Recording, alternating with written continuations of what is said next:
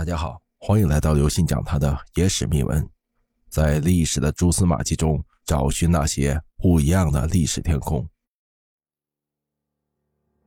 慈禧是如何靠着一碗催胎药权倾朝野的？催胎药毁大清。催胎药带给咸丰的一个后遗症就是生育能力低下，低到只有两子一女，其中第二个儿子没有长大就早早夭折了。长子同治在没有竞争对手的情况下顺利继位，使得慈禧有机可乘，把已经腐朽的大清推向了腐烂。话说啊，道光皇帝早年是个养不住儿子的人。别看皇宫里的奶妈是最好的，奶嘴是最好的，食物是最好的，但是养孩子的规矩却是最差的。小孩子生下来就在太监宫女手里折腾来折腾去，亲娘见不着也奶不着。遇上瘟疫流行的特别年份，还要送到宫外去养。譬如康熙年幼时就差点死在宫外。反正不是自己的孩子，自然不会像亲爹亲娘那样费心了。所以皇子皇女们的成活率很是问题。就拿产量最高的康熙老爷子来说，一辈子勤勤恳恳在后宫耕耘，生出三十六个皇子，但最后长大成人的才二十四个，夭折率竟达三分之一。道光皇帝啊，是懒点，产量低点，一辈子也就生了七个儿子。可惜前三个儿子是生一个死一个。后来道光本人都怀疑下一任皇帝是不是自己儿子。然而就在道光十一年，事情发生了改变。道光老小子突然更年期暴动，先是权贵妃纽克鲁氏和另一个妃子一前一后，在这一年干净利索的生下了四阿哥和五阿哥。随后，六阿哥和七阿哥接踵而至，一下子，道光一家人又人丁兴旺起来。就在道光皇帝和老妈孝和太后谈冠相庆的时候，大清朝的祸根也就此种下。按照正常的运气计算，四阿哥应该是五阿哥，五阿哥应该是四阿哥，因为五阿哥比四阿哥早一两个月被怀上。如果是其他的女子，也就认命了。但是四阿哥的生母。就是后来的孝全皇后，可不是一盏省油的灯。她不仅要让自己成为皇后，还要让自己的儿子成为皇帝。这世上呢，没有想不到，只有做不到。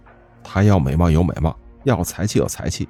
凭借这两个女人无坚不摧的武器，她一路百米冲刺，短短十四年间就做到了皇后的位置。这么一个要强的女人，如果生出的儿子不是皇帝，她当然不答应了。为了达到自己的目的。他首先要做的就是让儿子成为皇长子，因为在封建时代，皇储的首选人一般都是皇长子。在自己比五阿哥生母晚怀孕的不利情况下，他对自己的目标不抛弃不放弃，硬是冒着生命危险弄来一碗催胎药喝了下去。结果，五阿哥原本铁定的哥哥没当上，反倒成了弟弟。孝全皇后生下的儿子就是日后的咸丰皇帝。孝全皇后生下的儿子就是日后的咸丰皇帝易主。瓜熟才能蒂落，不熟的瓜落地一般都不是什么好瓜。咸丰恰恰就是一个不熟的低劣产品。催胎药造成的一大恶果就是咸丰从小体质就很差，身体虚弱不堪。其他皇子都是抱着书本长大，而他却是抱着药罐子长大呀。鉴于当时的医疗条件，很多今天可以治愈的疾病，在当时往往都是绝症。比如咸丰患上的肺结核，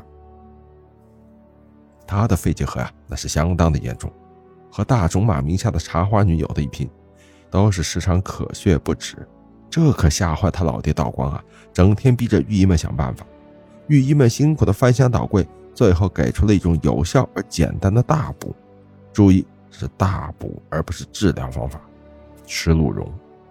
根据他们的诊断结论。咸丰的体质弱在于阳气不足，而众多药物中唯有鹿茸得天地之阳最多，治疗肾阳不足、精亏血虚效果奇特。从此，鹿茸就成了咸丰生命中除权力和女人之外最重要的东西。继承大统之后，咸丰的房子大了，老婆多了，于是就尽情放纵了。其实他的风流程度啊，比起隋炀帝等人算是差劲儿的，但是他体质太弱呀。没过多久就开始腰酸背痛、腿抽筋啊！为了风流，身体两不误，咸丰特意在宫里圈养了一百多头鹿。需要的时候随时直接可以拖出来割去。那么身体的问题解决了，国家又开始出事儿了。他刚刚继位啊，就爆发了太平天国运动。本来他和他的大臣们盘算着，在广西境内就把洪秀全一会儿解决了，可没想到人家愣是打到了武昌，打到了南京，打下南京又要打北京，派出的北伐军一路北上，差点攻进天津。好容易熬到太平天国内讧，英国的维多利亚女王又和法国拿破仑三世合伙挑起了第二次鸦片战争。英法联军每前进一步，他的身体就虚弱一分。等到1860年，英法联军攻入北京，他连皇宫祖坟都不要了，拉上老婆孩子就跑到了热河避暑山庄。后来圆明园被烧了，金银珠宝被抢了，他的身体眼看着就要完蛋。老婆大臣们赶紧找陆荣啊，却发现奔命的时候太匆忙，一头都没带出来。没过多久，咸丰就成了襄皇。他这身体差也就算了，咸丰偏偏还这个啊智商堪忧，反应迟钝，这一点啊是人所公认的。譬如在咸丰八年四月，英法联军突袭大沽炮台得手，这咸丰和手下的一帮蠢材们绞尽脑汁也想不出应对危局的办法，只能一味的委曲求全。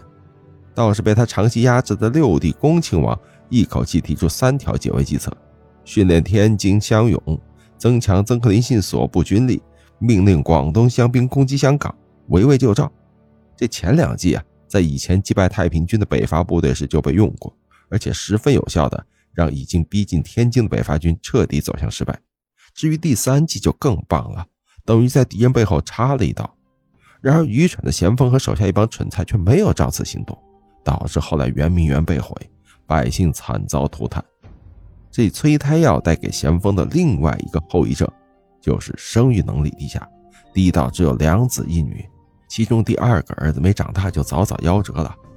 长子同治在没有竞争对手的情况下顺利继位，使得慈禧有机可乘，把已经腐朽的大清推向了腐烂。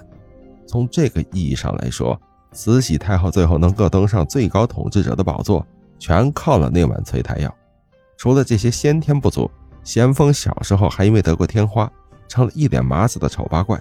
后来骑马时又从马背上坠落，成了瘸子。你想想啊，呃，整天守着一个这么又丑又瘸的老公，慈禧和慈安相。其实道光皇帝在晚年有两个选项，咸丰和六阿哥。从两人的人生经历来看，奕欣的综合素质远远高于咸丰。就体质而言，奕欣从小生的生龙活虎，而且精通骑射。不仅熬死了咸丰，还熬死了咸丰的儿子同治，一直熬到咸丰的侄子光绪亲政，他老人家才病逝。其次，就能力而言，奕欣也完全能够胜任皇帝一职。奕欣在主政期间，军事上剿灭了太平天国，政治上倡导洋务运动，大胆改革，锐意进取，让清政府这个腐朽的大叔呢回光返照。如果不是慈禧太后后来大力排挤，把他置于无权的地位。也许大清的局面不至于恶化的那么快。可惜的是，咸丰不仅是皇长子，还是皇后的嫡子，加上生母孝全皇后三十三岁就英年早逝，道光皇帝惋惜之余，把对妻子的爱部分转移到咸丰身上。虽然道光临终前棋高一招，把皇位传给咸丰的同时，也封了奕欣为恭亲王，公子提醒他态度谦恭，服从哥哥咸丰。希望兄弟二人一正一负，把祖宗的基业传下去。奈何咸丰心眼小，一心傲气高，两个兄弟始终尿不到一个壶里。接着大清朝就跟着遭的殃啊，多种原因叠加，导致道光同志早节不保，结果晚节也不保。临到老了老了，找了一个被催胎药催过的庸才接班，大清朝灭亡那是必然的。但是提前灭亡却是。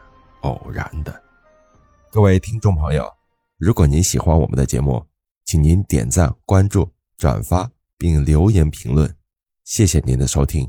本节播讲完毕。各位听众朋友，本次节目呢就跟大家分享到这里。如果您喜欢我们的节目，请您给予我们节目十分好评并点赞关注，同时转发给您的亲朋好友，邀请他们一起来收听我们不一样的历史天空。